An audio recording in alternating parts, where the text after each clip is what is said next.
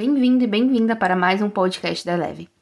Neste episódio super especial, nós demos espaço para a turma da Juventude Pro Cautela conversarem abertamente sobre notícias econômicas, dados importantes. Eles fizeram um debate interessantíssimo sobre economia, sociedade e alguns dados da Covid-19. Confira! Bom dia a todos, bom dia a todos que estão assistindo. É, essa é, na verdade, a gravação do podcast da Eleven Financial. Então, vocês que estão acompanhando no YouTube podem acompanhar, vão poder ver ao vivo e depois vai ficar disponibilizado nas, nas plataformas de, de streaming e, e nas redes sociais da Eleven. Eu espero que eu não tenha travado, não, não travei aqui, que bom.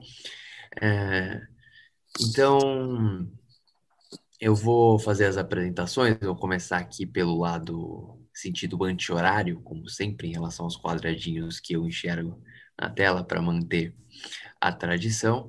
Temos comigo Sérgio Machado, sócio gestora da Trópico, Jason Vieira, economista-chefe da Infinity Asset, eu, Tomás Arquis, economista da Eleven Financial. Em breve, o nosso querido James Goodbransen vai entrar para se juntar a nós.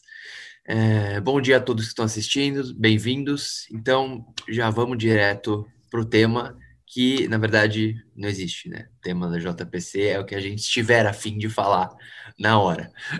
É...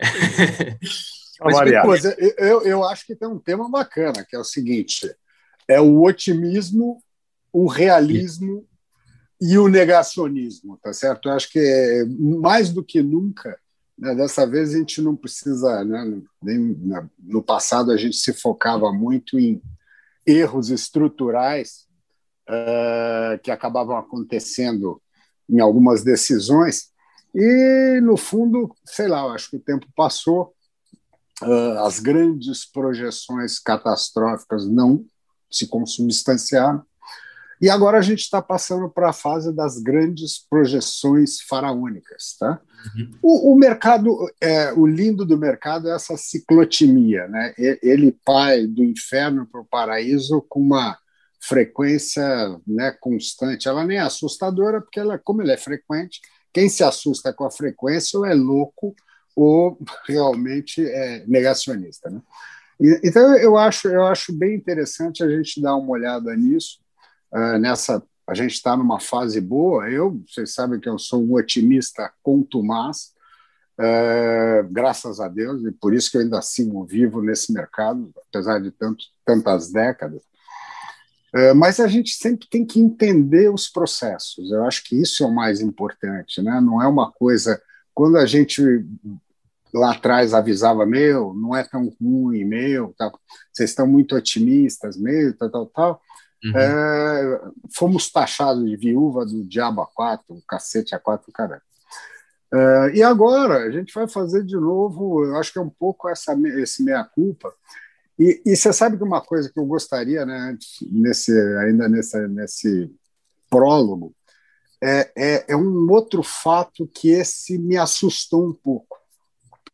É, sabido, eu fiquei de férias um tempo, eu voltei esse fim de semana, e estava criticando uh, uma, uma reportagem do Pastore, que é um cara que eu admiro muito, porque já é a segunda crítica minha, porque na outra, a, a outro artigo dele ele negava uh, a influência do juro baixo no câmbio, né?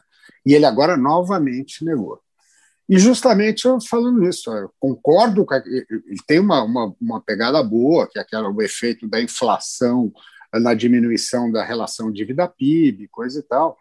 Mas a negação né, do, do, do, do, que, do impacto que, o, que, o, que taxas de juros né, baixas uh, criaram sobre o câmbio, isso é dado, cara, só não vê quem não quer. Mas é engraçado que eu tive assim, desde acadêmicos né, que falavam, não, o professor tem modelos econométricos, tudo bem, todo mundo tem. É, só que o modelo precisa de uma crítica, né?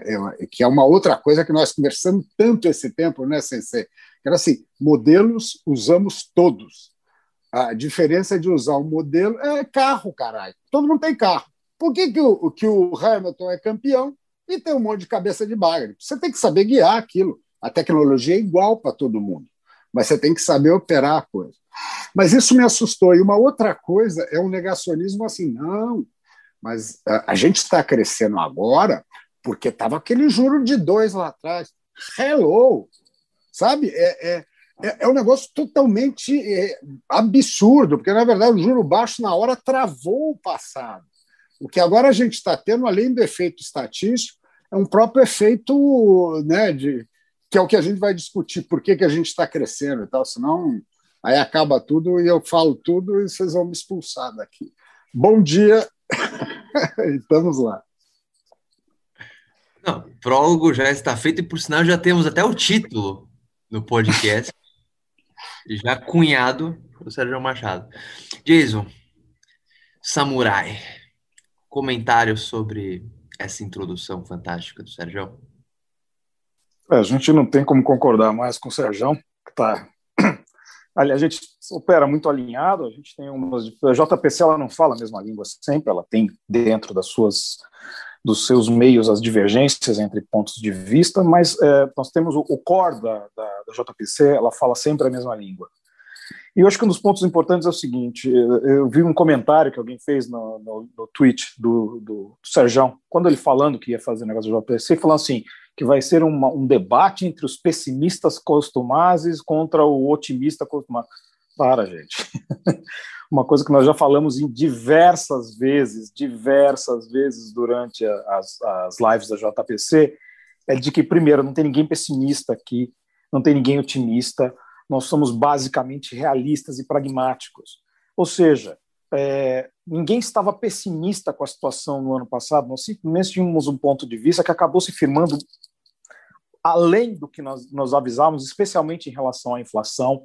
Foi um erro, juros a 2%, trouxe volatilidade cambial, a volatilidade cambial trouxe inflação, e não foi isso que fez o crescimento econômico, porque o crescimento econômico começou a ganhar corpo a partir do momento que elevamos os juros. E não foi por causa dos juros baixos, e nem por causa do juro alto, simplesmente porque você deu uma situação de câmbio que o nível de estabilização de câmbio no Brasil ele é um, ele é um proxy de conforto muito grande para a população, porque já cansei de falar, já escrevi artigos sobre isso. O Brasil é, é uma economia fechada de intervenção estatal que depende de dólar. Ou seja, qualquer, qualquer dólar volátil pega demais na inflação brasileira, qualquer dólar volátil. E agora imagine com esse IPCA 0,83. Eu era um dos mais pessimistas do IPCA, que eu acho besteira você vai falar pessimista e otimista, porque um cara projeta 0,50 no mês em que está tudo falando que vai para ser para ser para 0,70, o cara não é pessimista, ele simplesmente errou. Mas é, o, quando observamos uma inflação mais alta nesse período, imagina se não tivesse se, se não tivéssemos a estabilidade cambial que nós tivemos. E eu digo estabilidade cambial é no sentido o dólar vem caindo e ele vem constantemente caindo com baixa volatilidade. Há um aumento de demanda por reais por parte dos estrangeiros. Eu já conversei com três fundos de investimentos estrangeiros que estão vendo o Brasil com bons olhos, não porque o fiscal melhorou, o fiscal continua uma droga. Ou seja, não era o fiscal que estava impactando o câmbio. Não era o fiscal, era a Selic. E não porque a nossa situação macroeconômica melhorou, mas porque, comparativamente aos emergentes do ano passado, nós estamos descontados, nós temos ali eh, oportunidades. E aí, mostrando eh, um crescimento econômico que supera qualquer perspectiva de abertura de hiato, ou seja, esquece a abertura do hiato, amigão. A abertura do hiato não vai servir para nada. Agora, se precisar bater uma inflação de demanda, ela bate esse ano por enquanto, não é inflação de demanda, por enquanto é uma inflação de energia, ou seja, uma questão climática, que hoje nós estamos com o dia um pouco mais nebuloso, mas não chove onde deveria, fica chovendo em São Paulo, São Paulo não, não enche represa. Uh, nós uh, temos uma inflação de commodities, ou seja, imagina se o real estivesse ainda mais desvalorizado com as commodities, com a pressão que elas estão gerando agora.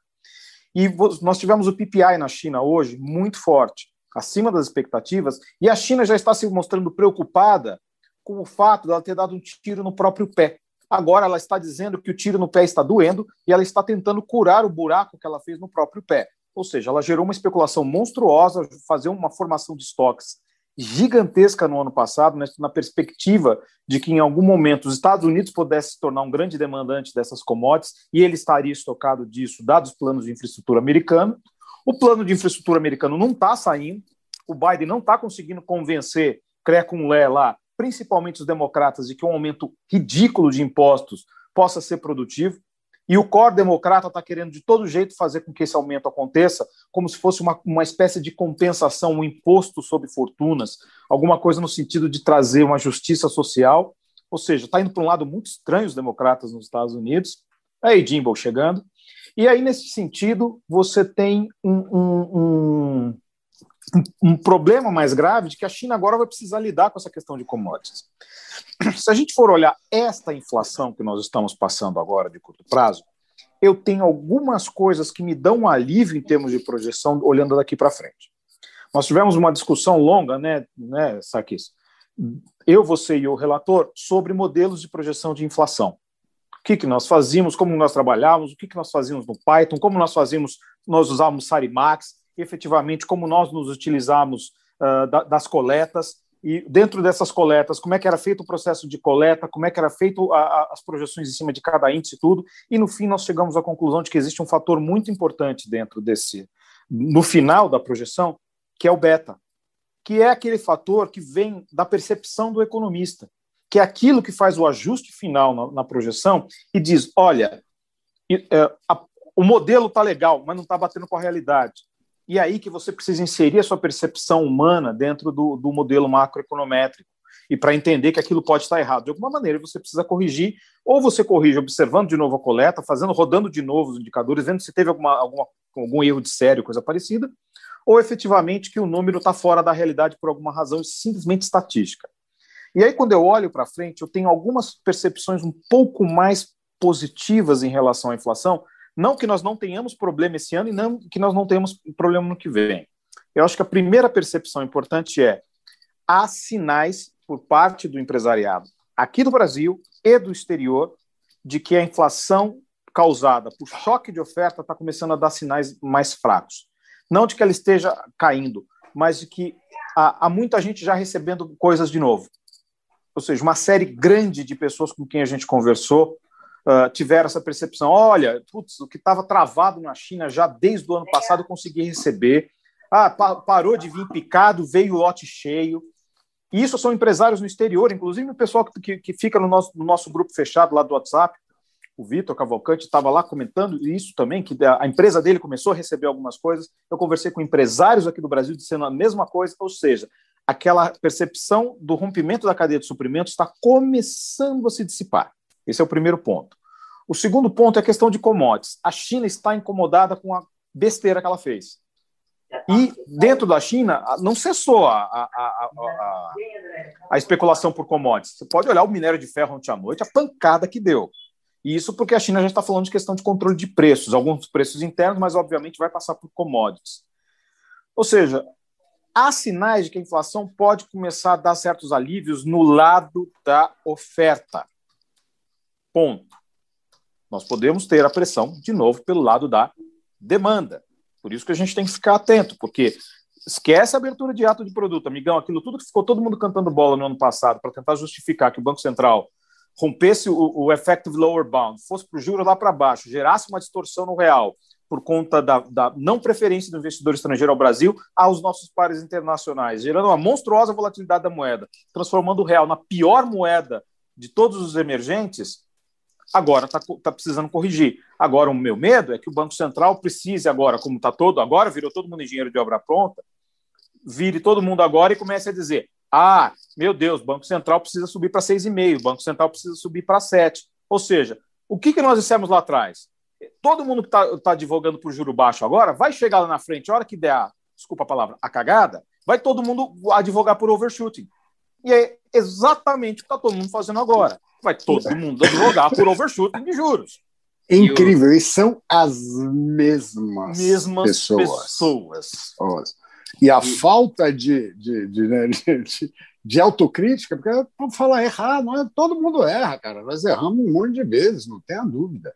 É, mas é, eu acho que a diferença que a gente teve, a gente nunca teve essa prepotência Sim. de falar, ó, porque eram verdades definitivas. Se lembra? É menos 12 e a inflação vai ser deflação de 2 e acabou e tem que jogar zero. E a gente fala, Exatamente. vamos ver o tempo, deixa a boiada passar no pasto, vamos ver quantos bois vão morrer. E aí, eh, de repente, a coisa muda também. Porque grande parte dessa, desse, desse, dessa evolução agora de PIB, isso é efeito estatístico, calma. Sim. A gente tem que ver e o tamanho tem... né, da, da, do auxílio que vai vir, dois, três, seis, quatro, a gente não sabe, mas sabe que vai vir. Né? A gente sabe que vem auxílio. Agora, como, quando e em que ponto. Agora, o mais louco é essa coisa. Esses, esses caras estavam falando em crescimento do PIB a 3,5 ontem. Ontem, ninguém gritando 6 e já tinha os festeiros falando quando vem o 7? Hello! Né? O, o nós, nós revisamos para 5. Os números, o pessoal né? achou que a gente era pessimista por estar revisando para 5. É. Eu preciso revisar para 5. Estatisticamente, eu estava errado. Se eu não revisar para 5. o primeiro trimestre veio, veio 50 basis points acima do que eu esperava. Se eu não revisar para 5, errado estou eu. Eu estava com 4,48, eu tenho que revisar para 5, caramba. É, e aí começa, né? E um outro ponto de overshooting que é claro, né? Quando você vê os grandes bancos gringos, não, não as casas de análise gringa que são boas, mas os grandes bancos, e principalmente no speech, para o povão, não é o speech interno, quando todo mundo vira numa hora de. Você fala, já, né, é justamente a ciclotimia ela é tão clara, né, que são os mesmos caras, é a mesma linha. Né? Então, que, é, que a gente sempre conversa. É, procure ver as casas que, seu, que você né, lê, né? não leia qualquer coisa indistintamente, porque a imprensa adora, né? Fala assim, Bank of America muda para cinco. Uh! Aí pergunta, ele acertou ano passado? Não. Não. Semestre passado? Não. não. Ano retrasado? Não. Não. Década passada? Não. Não. E aí, por que, que o cara que não acerta nunca né, é, é chamado para bater pênalti? Né? O, o, o cara que tem a perna torta vai bater pênalti? Não, cara. Sabe? Então, o Garrincha é... fazia isso. exatamente, mas aí é um em um milhão. Né? Um em um milhão. É, então é essa coisa, né? Eu, eu acho que a gente está. Por isso que é essa turbulência né, de, de, de, de, de discursos, né? Então, é de reexplicação do passado, né? Que o, o Jesus não é Genésio, e a reexplicação do futuro, né? Que o Tenório não é Tiburcio. Então, e, e fica essa coisa mas, mas eu acho engraçado, né? Eu acho, eu estou achando legal que como eu estou levinho, né? Nada como a cabeça limpa, você consegue enxergar, né? É, esse processo e a mesma coisa, né? Tem muita gente perguntando, não, mas agora essa essa euforia, olhando na letra a letra fria da, da lei, ela está errada, tá, tá. Mas está errada, estava errada como estava errado os caras jogarem a curva de juro a negativo. E adianta, a gente nunca foi contra. A gente falava, tá errado. Mas, não mas a gente contra. surfou na onda. Exatamente. Eu falou. nunca, nunca tomei coisa. dinheiro. Eu, se, se, alguém dinheiro. tem se alguém tem alguma dúvida em relação ao que a, a, gente, como estratégia de fundo, tem, olha nossos é resultados. Só olhar o retrospecto. Muito simples. É. Vai é lá e olha, olha, lá, tá lá no site. Entra lá agora. Lá. Pode entrar no Instagram, é... tem lá meus resultados no mês de maio. Falam por isso, si. Isso é muito importante, porque é o seguinte, eu vou falar brevemente e eu já passo a palavra para o James. Mas é assim, quando a gente vê agora a situação, não só o alívio temporário que a gente teve no fiscal, por uma questão contábil muito mais do que por uma questão estrutural. Mas faz preço, beleza. Então, alívio fiscal, é, um banco central, querendo, querendo ou não, mais vigiante em relação à inflação, muito mais vigiante do que já esteve quando a gente alertava e, e, um processo agudo de recuperação econômica rápida, perspectiva de vacina, não tem como a gente não se portar um otimista no curto prazo. Agora, daqui a dois anos, quando a reforma não acontecer, quando é, é, a gente sentir essa perda de PIB potencial que tem de legado com pandemia, com, com é, uma estagnação da produtividade, esse preço vai ser cobrado lá na frente, como sempre é. Se a gente negligencia a reforma, esse preço vai ser cobrado lá na frente. Isso aconteceu assim, diversas, diversas e diversas vezes na história econômica do Brasil. Agora, e é o que a gente tem se posicionado muito, né, Leva, é o seguinte, e apesar desse passivo gigantesco que a gente vai ter que cuidar lá na frente, agora a gente tem uma onda muito positiva para surfar, a gente tem uma maré boa. E nós, como gestores, como alocadores, como pessoas que recomendam, o nosso dever é estar do lado certo da onda, é não, não remar contra a maré. Então, exatamente. Nosso papel aqui é alertar os riscos, mas falar, bom, mas na hora de alocar meu dinheiro, de colocar meu dinheiro, eu vou surfar com aquilo que está fazendo sentido no momento. E se a sua tese central for contra aquilo que grande parte do mercado está pensando, você pode sofrer um pouco no curto prazo, mas isso pode ter uma recompensa muito Compensa grande. no longo prazo, exatamente. Uhum. Aliás, o, o tweet que eu estava comentando era no, no, no, no, tweet do James, não era seu, Sérgio. O cara virando, falando que o do otimista acostumado contra os pessimistas acostumados. Tá errado, a gente nunca foi pessimista com os aqui. Estamos aqui exatamente falando de um cenário, de um cenário. É, estamos falando, estamos sendo realistas, falando de um possível cenário de Goldilocks no curto prazo para o Brasil. Aí eu hum. quero, quero, até colocar o Jimbo aí na, na, na, na conversa. Gringo. Vamos lá. Só tá no mundo. Bom, ah, tá. Bom, gente, vocês estão me ouvindo? Sim. Sim. Ah, tô, tô, tô aqui ao vivo de Florianópolis. É muito chique. Os nossos, é, é muito chique. Mas está chovendo, então não está chique, não. Tá, tá, tá, tá frio e, e, com chuva. Mas, bom, uh, eu estava pensando muito essa semana sobre uh, a fala do discurso da Yellen no domingo, em que talvez vocês já falassem sobre isso. Não sei se eu estou repetindo, me, me, ainda me fala. Ok. Né? Que é tipo, e até postei, né? War is peace, uh, freedom is slavery, né? Do, do George Orwell, do, do grande livro 1984. E, uh, e que, de repente, agora, juros são bons para o Fed. Alta de juro é bom para o Fed. Que coisa mais absurda que talvez eu já ouvi nos últimos 10 anos, que com a duração que o Fed tem nesse momento, que uma alta de juros seria boa para ele. Não, de jeito nenhum. Uh, newspeak. E, é, newspeak, totalmente. Bom, então, estou uh, uh, uh, assim, falando sobre ondas e etc., poxa, uh, a gente tem a gente não somos investidores quantitativos, a gente viu os nossos modelos sinalizaram uma, uma recuperação muito forte em commodities, etc. A gente surfou aquela onda. Agora, vai ter uma onda positiva em, em, em, em varejo aqui no Brasil. É, é, assim, pensa sobre o, a situação, vamos pensar sobre lojas Renner. Eu não tenho, é bom, no nosso fundo sistemático, que é high frequency, uh, uh, provavelmente nesse momento tem Renner no, no fundo, mas uh, como disclosure, mas o, um, assim, o ano passado estava tudo fechado. as únicas vendas da Renner eram as vendas online.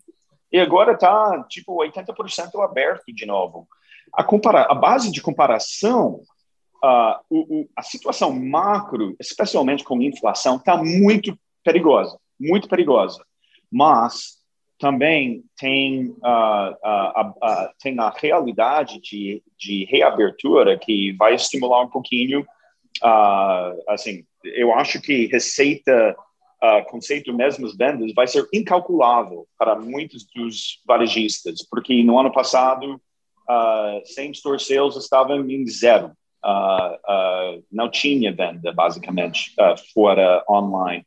Mas estou bem mais preocupado com a situação nos Estados Unidos. Estamos, a gente foi de um, uma situação de caos para uma outra.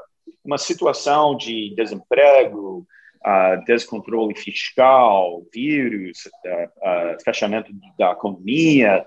Agora, assim, é, tem, é, temos uma situação que é, é, inacreditável, na verdade. Tem tanta vaga, ninguém. Eu, eu li no, no, no, no uh, eu acho que foi no Yahoo Finance, não, uh, New York Times, que tem um strip club em New Orleans que está pagando bônus de mil dólares para atrair modelos para de signing bonus, só para porque tem falta, ninguém está querendo trabalhar, porque todo mundo ganha, está ganhando o seu, seu Universal Basic Income, né? Uh, seu, seu auxílio lá nos Estados Unidos. Então, eu estou bastante preocupado sobre esse descontrole, principalmente fiscal nos Estados Unidos.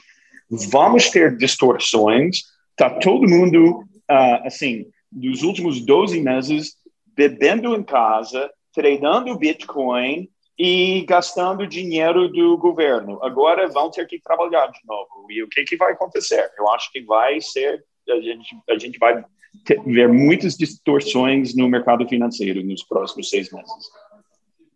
É, Jim, eu tenho, eu tenho um pouco medo disso também, porque eu, duas coisas que eu ouvi muito estranhas da própria Yellen e duas coisas contraditórias. A primeira, ela falar que exatamente os juros maior é melhor e inflação é, é de boa, dá para aguentar.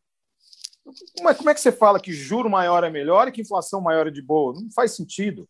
Fora que a inflação atinge, em qualquer lugar do mundo, atinge primeiro os mais pobres. Isso é, é óbvio. Né?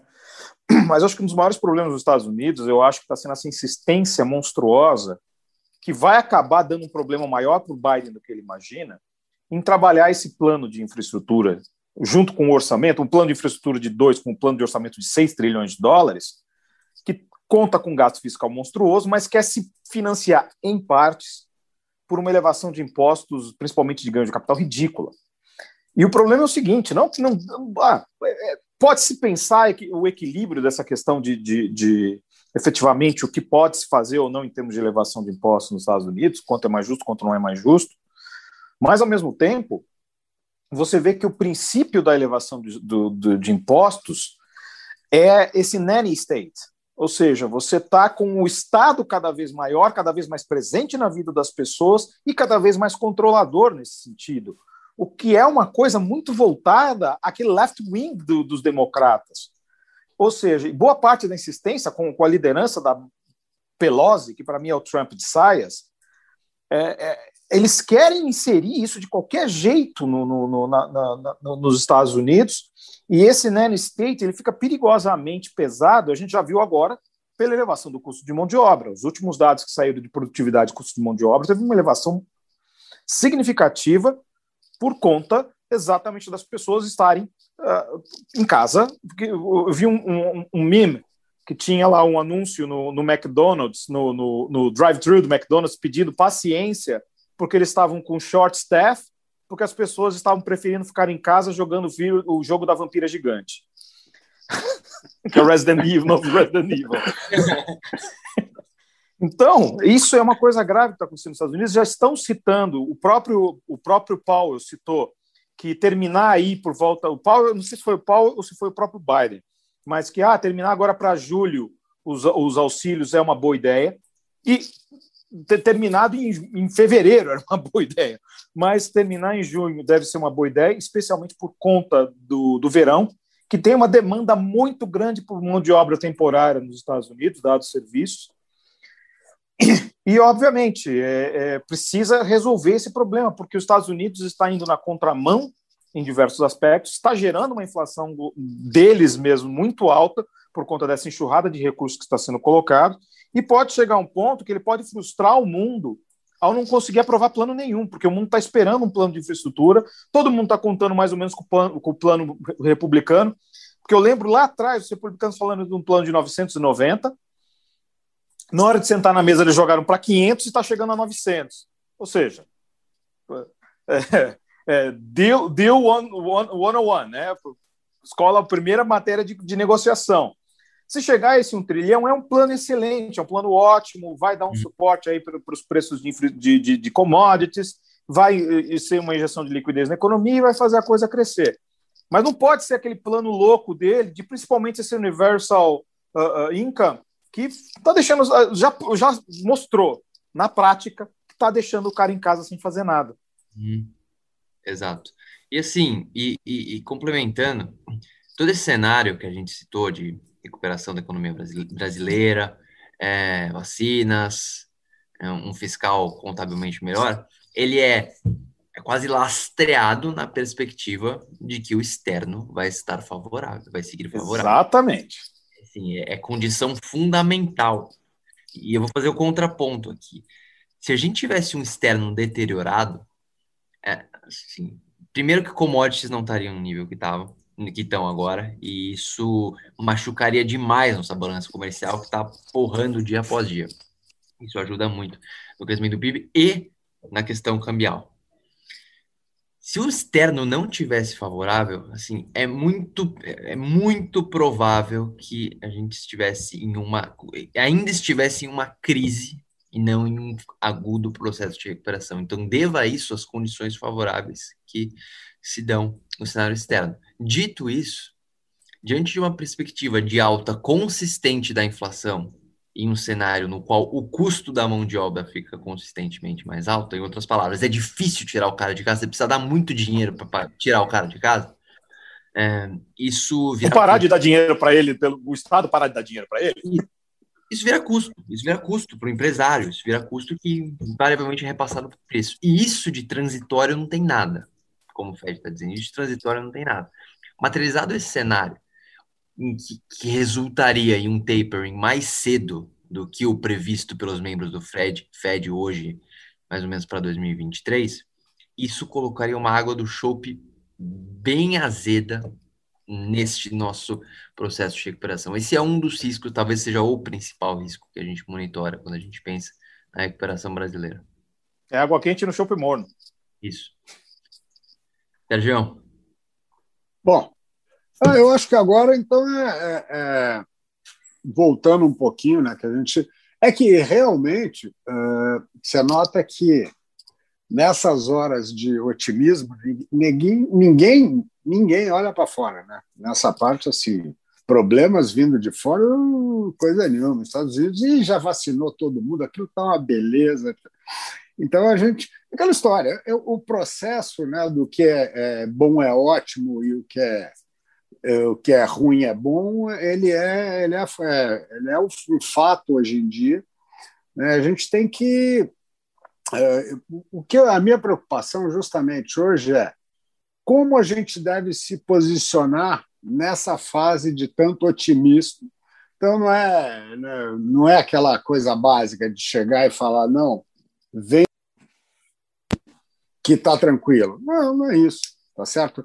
porque é, esse, essa época de, bom, né, de bom, bons humores ela pode continuar, porque é o que dá para indicar. Pelos dados estatísticos, a gente deve ter ainda dados bons de atividade, ainda dados bons de comércio e dados ruins de inflação, que ao mesmo tempo vamos, vamos e venhamos. Enquanto você tiver o comércio melhorando e a, e a, a a parte de atividade melhorando, você vai ter um pouco de pressão de preços, que a gente não pode esquecer que a, a nossa estrutura né, a produtiva segue com sérios problemas, tá certo? Eu acho que é, é, eu tive uma conversando... Consegue, você não consegue ter ganho de produtividade para aumentar a margem. Não, não, está faltando ainda, está faltando fornecimento de partes, peças, é só ver o, esse fenômeno que eu acho que quando você fala em veículo, aí dentro fala, ah, ah, veículo, veículo o quê? Veículo é a indústria mais evoluída que a gente tem no Brasil. É uma estrutura de, de assembly, né? Você tem aqui debaixo dela tem uma infinidade de empresas gerando emprego, gerando riqueza. Né? Não é olhar o carro, o carro é coisa de rico, né? Que, que de vez em quando você ouve isso, né? Então as, ah, as pessoas têm, tendem a querer humanizar, ou pior que tudo, politizar uma discussão que é meramente técnica. Se falar o que, que é a estrutura, né? É a melhor estrutura que a gente tem no Brasil de produção é a partir de automóvel, porque ela seguiu tendo investimento. Ao contrário da nossa grande parte da nossa indústria que foi sucateada, os gringos continuaram uh, a investir aqui. Tinha uma estrutura. Graças de... ao colo. É, sem dúvida, senão a gente é carroça, a gente ia andar de Trabant aqui, tá certo? Niva e outras, outras coisas lindas. Né? E não duvido logo, senão na Argentina é capaz deles estarem indo para esse lado. Mas, ou seja, isso daí a gente nota que continua com dificuldade e é a cadeia produtiva mais evoluída que a gente tem e ela continua ainda destroçada. Não destroçada, desarrumada, vamos falar. Destroçada ela estava ano passado. Desarrumada. Então você nota que pela primeira vez na vida, né, carro está sendo vendido acima da tabela FIP. Tem ágio no carro usado. Né? No carro novo não tem ágio, mas falta. Né? Você vai. Conversando com um amigo meu que tem uma rede de, de empresa e precisava comprar saveiro, essas picapezinhas pequenas 90 dias de, de, de, de espera, e aí deu os 90 dias, pediram mais 60, e acabou. E o cara estava comprando 10, né, que estava comprando um na fila. Falta moto, falta coisa. E aí, na parte de, de, de, de, de alto custo, então é ridículo, tem fila de dois anos. Mas é, eu acho. É aquela história. Então, esse é o lado negativo. Eu acho que tem um lado positivo, né? Que eu, com as minhas viagens, eu tenho sempre uma visão uh, muito crítica e, e eu, eu, vou meio de esponja. Né? Uh, o investimento imobiliário no interior uh, é monstruoso. Né? Não estou falando aqui é, é, São Paulo, não. e nem é, é, Mato Grosso, que são os. Né, você sempre associa a, a fronteira agro mais porrada. Minas, uh, tive na Bahia, sabe? Eu acho que tem um lado que isso vamos dizer, os modelos não pegam, é que você imagina, nós estamos há um ano e meio nesse inferno. E tem muita gente que está acabando, tem muita gente que já ficou no desvio, infelizmente, né, dos 14 milhões de desempregados, que existe, inclusive, é um estudo que, se você tirar os que estão desanimados, né? Tem um termo desalentados. Né? Tirando os desalentados, pularia isso para 17 um dia para o outro. Mas você tem um, um, quantas microempresas ficaram? Um monte, né? O pessoal que não tinha não tinha qualquer gordura foi-se e não volta, né? Esse cara, ele simplesmente ele foi alijado do, daquele processo, daquele tipo de negócio, ele não mais o terá. Ele pode ter um outro menor, mas mas uma coisa que de, de, de, eu comecei a sentir é um, é um, chega uma hora o cara fala: Meu, Brasília, foda-se, sabe? Reforma, foda-se, eu tenho que sobreviver. Então chega uma hora que, que o cara vai, então você começa, eu acho que parte desse ânimo, inclusive, que a gente tem tido é uma é a revolta dos oprimidos. O cara fala: Eu não posso ficar mais parado, cara. Porque se eu ficar mais parado, o, que, o restinho que eu tenho, eu vou morrer amanhã. Então, eu acho que e esse processo ele acaba gerando uma retroalimentação, porque esse cara vai procurar um imóvel para alugar, aluga, vai ter que comprar uma mesa, uma cadeira, e aí a, a economia ela vai se ela vai se, se, se, se retroalimentando. Né? Então, esse eu acho um lado positivo. E, e, eu acho que é engraçado que eu vi isso ao vivo lá, tá certo? Eu vi nesse interior eu vi. Então, voltando a ter construção, eu fui no mesmo lugar. Eu tinha ido lá em um ano de diferença. Eh, eu voltei, né? Eu tinha ido no começo da pandemia, ainda quando dava para para dar uma viajada, fiquei esse tempo todo fora e voltei agora. E fiquei impressionado, cara, porque eram lugares que eu ia pensar que iam estar sofrendo muito e não eles estão saindo antes da gente. Né? Então, é lógico, são estruturas melhores, né? você tem mais rapidez de alocação. E não tenha dúvida que aí teve um fato positivo. Uh, aquela taxa de juros ridícula, ela induziu o pessoal aí, a quem tinha dinheiro, a procurar algum tipo de investimento alternativo. Esse eu acho que é o único o único fato positivo que teve dessa taxa de juros foi uma busca por outros investimentos mais produtivos. O que eu não, não gosto efetivamente é... pela, pela, pelo atraente dela com o crédito, né? É, exatamente. O que eu não gosto é isso, que é decisão na porrada, é falar assim, ó, ou você vai comer hambúrguer, vai comer vegano e com cacete, né? Ou você come um ou come outro. Não, aí eu, eu sou, nesse ponto, eu sou liberal para cacete, eu acho que uh, governo ter decisões que induzem, uh, mais do que induzem, uh, obrigam o cara a tomar decisões de investimento, eu não posso ser favorável. Mas eu tô, eu tô, eu tô com uma, uma visão momentaneamente bem positiva, assim, eu estou gostando do que eu estou vendo. A inflação não é surpresa, não vou falar, estou gostando da inflação, Nenhuma. não. Sabe, acho uma merda. Sabe? Mas como é uma coisa que a gente já sabia, não vou falar assim, ah, susto todo dia da mesma coisa. Não. Quem sabe tomar susto com a mesma assombração, isso só com a sogra. O resto a gente muda. E a gente tem que ser meio criativo na coisa. Mas aquela história. Hoje eu estive até conversando com um, um, analista político que eu gosto muito, de manhã teve um call também, é, e que ele joga um pouco daquela água fria do que é Brasília, né, do que que aquilo lá continua sendo aquilo que a gente conhece, vamos dizer, melhora de lá nada. Pode vai vir alguma coisinha na, na, na, na reforma tributária, vem alguma coisinha na reforma administrativa, vem, mas vem aquele é milho para os pintos, né? não vem nada para. não vem ração para fazer galo de briga, não. Mas está é, lá, o problema está lá. Volto a falar, a nossa função como trader, como analista, não é saber o que vai acontecer em dezembro. É a gente ir navegando nesse, nesse rio da forma mais segura, né, cara? Evitar as corredeiras, evitar as cachoeiras e, principalmente, uh, evitar entrar no, na, nas, grandes, nas grandes ondas, né? quer de otimismo, quer de pessimismo.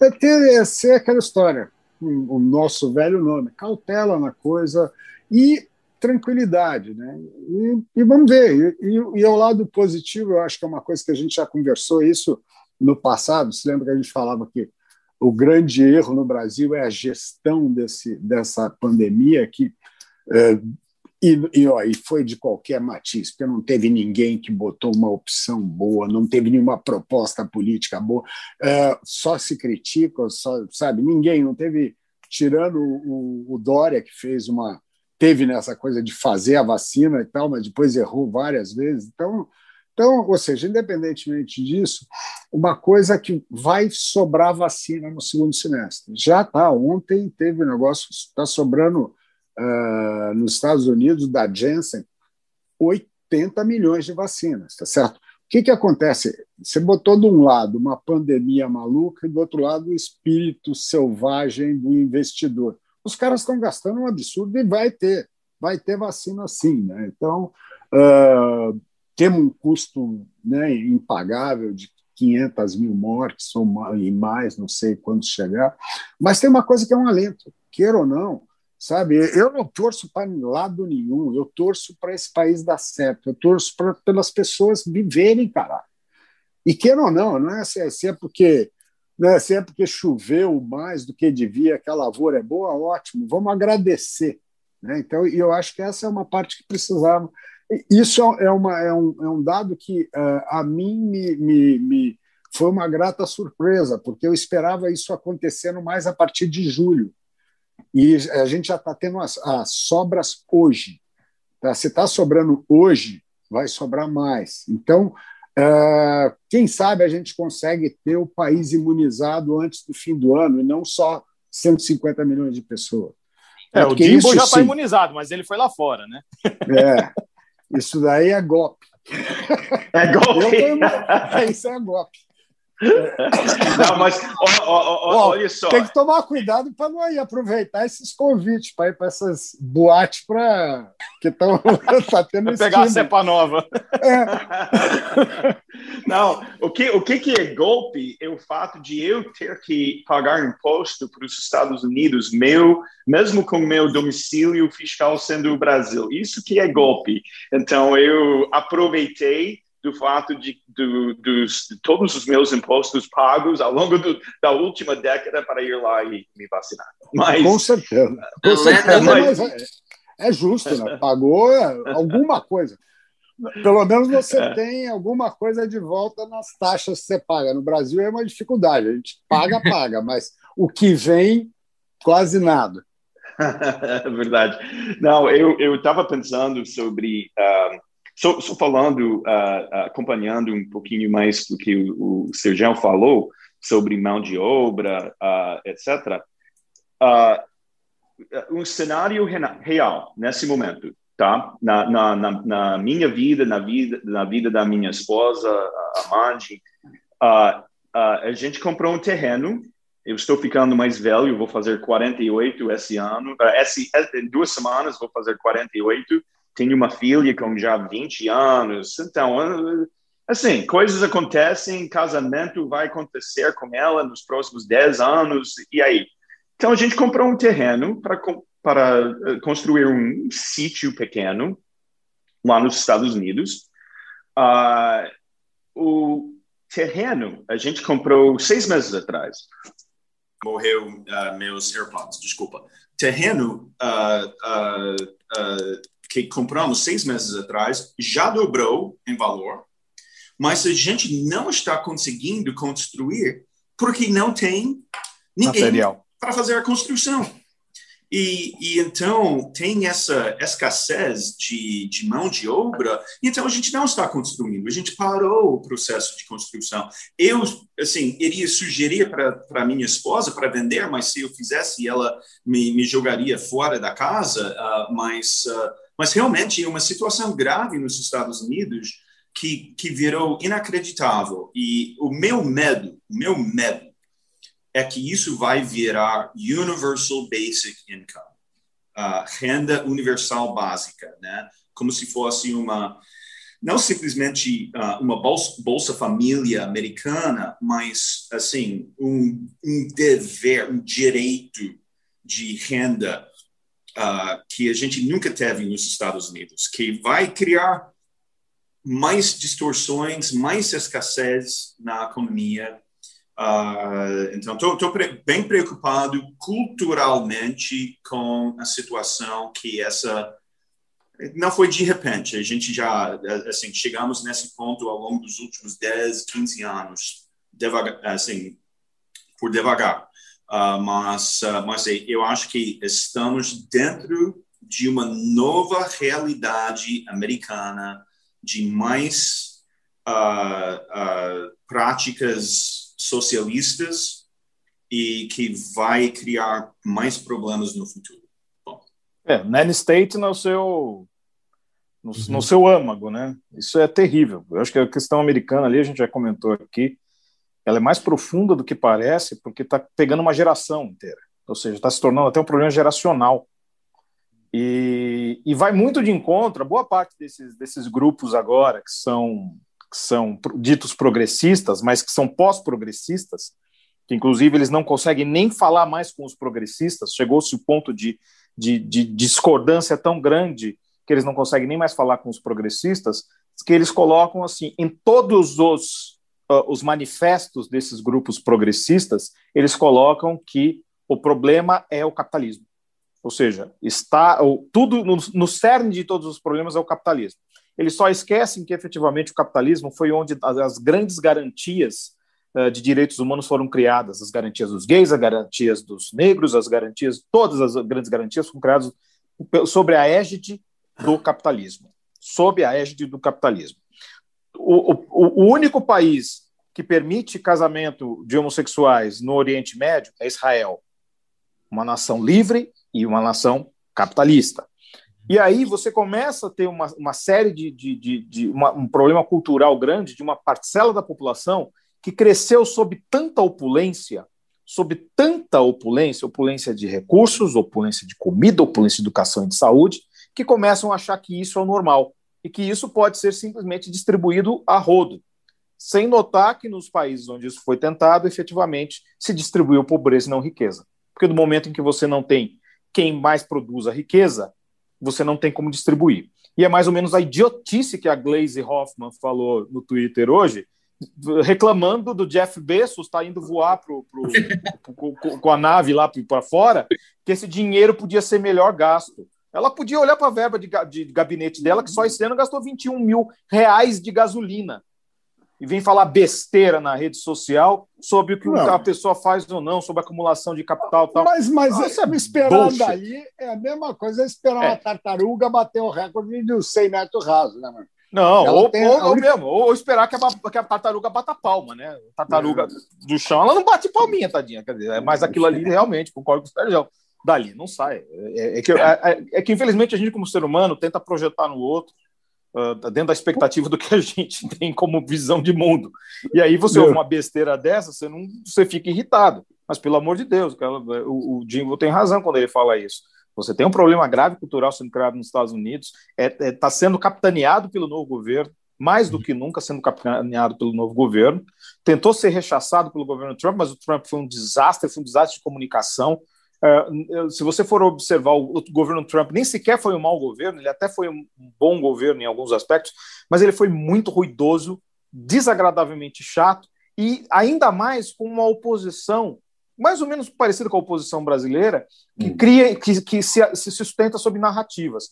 É, a, Aqui no Brasil é a mesma coisa, é. A, a, a, gestão é. do Bolsonaro foi uma desgraça? Foi horrível a gestão do Bolsonaro na, na, pandemia. Foi péssima. Ah, mas agora ficar com esse papai é genocida. Não, desculpa, gente, para. Você não sabe nem o que é um. Pesquisa o que é um genocídio antes de é. falar uma besteira dessa, não, entendeu? Não, não, o cara é péssimo, não, fez uma é. gestão agora, péssima, ainda é contra assim, a vacina. Ele tem 450 entendeu? mil mortes na vida, pelo amor tem. de Deus. Ele chama Covid, sabe? Não. Meu, ele não chama Covid. Ninguém Para, matou meu. 450 mil pessoas, sabe? Agora, isso eu acho que é, que é onde se perde e é onde polariza ainda mais essa coisa. Exato. e tem outro lado isso... daquele negócio de ficar com aquela briga de cloroquina, porque cloroquina, cloroquina. Gente, para, peraí, se você pegar os Fauci e-mails que foram vazados agora, os e-mails lá do, do Anthony Fauci, o secretário de saúde lá dos Estados Unidos, você pode ver que ele fala contra a máscara, ele fala a favor de cloroquina, ele fala um monte de coisa. Só que o que está faltando é você ter uma perspectiva equilibrada, porque o que já disseram, ah, a cloroquina nos estágios avançados não funciona. Só que aí quando você fala de tratamento precoce aqui no Brasil, tá lendo, não, eu tenho que tomar, eu tenho que tomar cloroquina para evitar de pegar. Hum. Tratamento precoce significa que do momento em que você pegou a doença, hum. você hum. tem administrado uma dose de certos medicamentos que pode te atenuar os efeitos da doença. É só isso o tratamento precoce. Não fica se entupindo de, de cloroquina, é. achando que isso vai funcionar. É. Mas essa polarização ela acaba indo para outros aspectos, inclusive para a economia. Eu... Ou seja, a gente não consegue avançar em diversos aspectos porque você tem uma polarização política tão grande, não só aqui no Brasil como no mundo, que é o que está gerando o problema para aprovação de um plano importantíssimo de infraestrutura nos Estados Unidos, mas que está sendo barrado por uma questão polêmica por parte do, do, do núcleo democrata, que é muito duro, mas que não está conseguindo transpassar tanto a questão do, do, do filibuster, que é a, a, obstrução que tem nos Estados Unidos, estão tentando tirar isso, só que os democratas moderados estão dizendo: se tirar o filibuster agora, quando entrar os republicanos, eles vão nadar de braçada. Então para de falar besteira e vamos todo mundo voltar ao equilíbrio. Eu, eu, eu quero complementar e já, já encaminhando para o encerramento, é, alguns pontos que eu quero tratar. Primeiro, é, sim, em relação a essa discussão, vacina, cloroquina, assim, a gente tem uma solução muito boa, né? sabe que é vacina. É, é assim, não é eficácia comprovada, é vacina. Então vai tomar vacina e pronto, acabou, resolve o problema. O, o que está dificultando o Brasil, que nem o, o, o Sérgio falou, não é necessariamente a nossa escassez de oferta e de doses, elas existem. O problema hoje está na, nas regras que ditam quem que pode tomar ou não. Esse negócio de comorbidade, é, é profissão, é, é, assim, abre uma margem para corporativismo e para a pessoa falar, não, mas eu sou importante também, eu preciso tomar. Aí vai um monte de gente furando fila que não deveria estar tomando vacina, mas dado que a regra é essa, aí eu falo, bom, então vai tomar. O problema é a regra, que atrasa. Tem um artigo, por sinal, muito bom no Brasil Journal, do economista-chefe do Verde, do Daniel, falando exatamente sobre isso. É, eu, eu recomendo dar uma olhada. Tem que mudar a regra, tem que voltar a vacinar por idade, assim, vai acelerar muito. Junta isso com a oferta de dose, vai acelerar e em breve, esperamos nós, salvo, sei lá, uma nova cepa indiana, Argentina e Colômbia, Uruguai, tudo subindo caso de Covid, é uma coisa que a gente tem que ficar preocupado sim, mas se tudo der certo, daqui a uns quatro, cinco meses vai virar uma coisa do passado, o mundo vai voltar a girar sem máscaras e, e, e esperamos nós. É, mas com vacina, vacina, esse é o primeiro ponto. Segundo, sobre, sobre Estados Unidos, tem um, eu acho que o que descreve essa polarização, não dá para saber quem começou, que, de que lado começou, que não é, mas enfim, o que descreve isso é, é, é uma coisa que chama política identitária. É, é, é, é, esse sentimento de que o que importa é o eu, o eu, o eu, e sempre mais Mimimi. É daí que vem o termo mimimi. É, é, é sempre mais fechado na, na, numa ideia. oh! Nessa ideia individualista de que não, eu sou um tipo muito especial de ser humano, então eu preciso ter um tratamento muito, muito especial. Tem um livro, que é esse aqui, que eu estou segurando aqui, O Progressista de Ontem e do Amanhã, escrito por um cara que chama Mark Lela, que ele é um, um, um professor de Colômbia, democrata, ele é um democrata, e ele explica nesse livro como que se deu essa falência do Partido Democrata. Como que eles mesmos diante dessa perspectiva de que cada indivíduozinho tem uma peculiaridade muito especial e deve ser tratado de um jeito muito especial, como que este modelo explica parte da polarização que a gente vê hoje e é, a, a, o porquê o Partido Democrata demorou tanto para voltar ao poder e os riscos agora que isso podem que isso pode trazer para os Estados Unidos. Everyone is a special snowflake. Exato, exatamente essa ideia. E, e, pode parecer bobo, mas não é. Isso dita de fato rumos e diretrizes e pilares partidárias no maior país do mundo, que bem ou mal é a nossa referência cultural. Então, o que acontece lá respinga muito no que acontece aqui, ajuda muito a gente a entender esses fatores.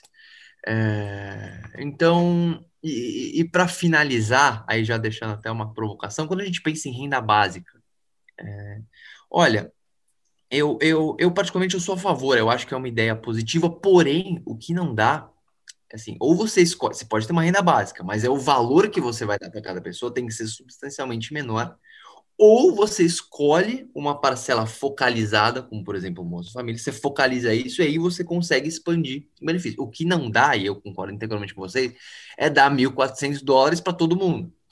Não dá, não dá. Exatamente bem espaço.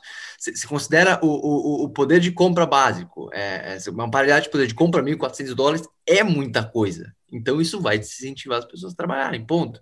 Então, é, é, uma escolha de política pública que a gente tem que fazer. Ou você o ser humano focaliza... tende ao conforto, essa é a grande questão. Ou você focaliza e aumenta o benefício, ou você universaliza, isso tira o custo de, de, de, de fiscalização, ver se o cara de fato ele continua uma condição de pobreza, isso ajuda em um ponto, mas em contrapartida você tem que dar um benefício mais baixo. O que não dá é essa aberração geracional que a gente está vendo. É, eu não sei aonde que foi o James, não sei que buraco ele caiu. Caiu, ele avisou aqui no WhatsApp que ele caiu. Ah, tá. Achei que Floripa ele, ele tinha sido tomado pelas. Não é nada, ele foi ver aquelas boates. Foi ver, foi ver o bônus que estão pagando. Agora não vai poder já ser nota de um dólar, tem que ser de 20. Isso. Bom, dito isso, considerações finais para a gente já encerrando. Sérgio? Eu acho que é, o mais importante que eu estou vendo hoje é o seguinte: uh, eu prefiro uh, viver num, num, ambiente mais otimista que num pessimista, tá certo? Você acordar tendo que, que matar não um leão, mas 15 é muito pior do que tendo que matar um só. É, só que é, a gente tem que ter presente qual é o real, é, né, a situação real para o futuro, tá certo? Então, estamos surfando uma onda boa, vamos acompanhando a onda, não é, é não é negar isso, mas e entender e aquela coisa, saber por que está acontecendo, por que, que existe esse otimismo. Né? Não é porque oh, o país está explodindo, agora acabou a crise, não. É uma somatória de fatores que estão levando a isso. Então, acho que o importante a economia sempre é entender, né? para você poder se posicionar. É, só isso, Sérgio. Acho que, de novo, a gente concordando muito, acho que o aspecto da recuperação agora não pode ser desprezado.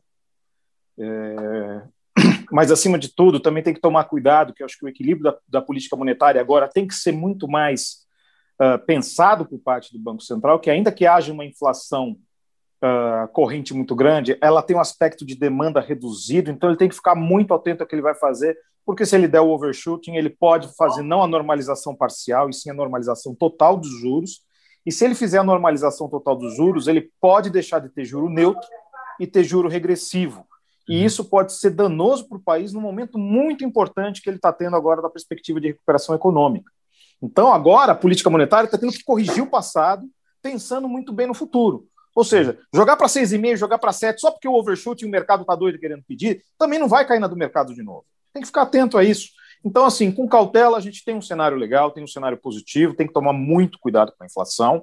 É uma inflação que é difícil de ser lidada com política monetária e que, se não tivéssemos as elevações de juros que sustentaram uma estabilidade do câmbio e a volta do investidor estrangeiro para cá, inclusive dos exportadores em relação ao câmbio contratado, vários com quem eu conversei estão trazendo de volta os reais para o Brasil, que para eles agora vale a pena, dada a estabilidade cambial. Nós, não está, nós estaríamos numa situação de inflação muito pior do que a gente está observando agora, que está é, ferindo metas de 2023. Ou seja, você teria uma, uma inflação que se transferir uma inércia tão grande para 2022 que 2023 precisaria ser, ser, tomado cuidado, daí a necessidade real de um overshooting. Não é o caso ainda, precisamos é tomar cuidado para pensar nisso. Não é o caso de overshooting agora. Então é isso, pessoal. Acho que vamos ficar atentos. É, ninguém aqui, como a gente fala aqui, olhando aqui atrás, ó, ninguém quer ficar com o mico na mão. Então, vamos ficar bem atentos, porque o cenário é positivo em diversos aspectos, pode trazer benefícios ao Brasil. Se acontecer alguma reforma um pouco mais do que Quirela, e sim um pouco mais de ração, aí a gente pode ser a coisa um pouco melhor, porque Quirela é comida de pinto, não é, não é comida de frango. Né? Então, se começar a vir um pouco mais de, em termos de reformas, aí a gente pode ter um contexto macroeconômico, inclusive, melhor do que a gente está observando agora, porque o estrangeiro está de olho e está voltando aqui para o Brasil. Perfeito! Batemos uma hora e alguns minutos de podcast, um prato cheio. Para quem não conhece, uma vergonha, mas uma ver... é, é quem não conhece JPC é uma vergonha, mas prazer a todos. Para quem já conhece, é, é sempre um prazer imenso participar de uma roda de discussão com esses seres humanos espetaculares, como que a JPC é, trouxe e uniu. Enfim, eu queria mandar um abraço a todos os membros que não puderam comparecer, o Vitão, o, o, o relator, o nosso ilustríssimo Adeodato Neto, e agora que caiu o, o, o, James.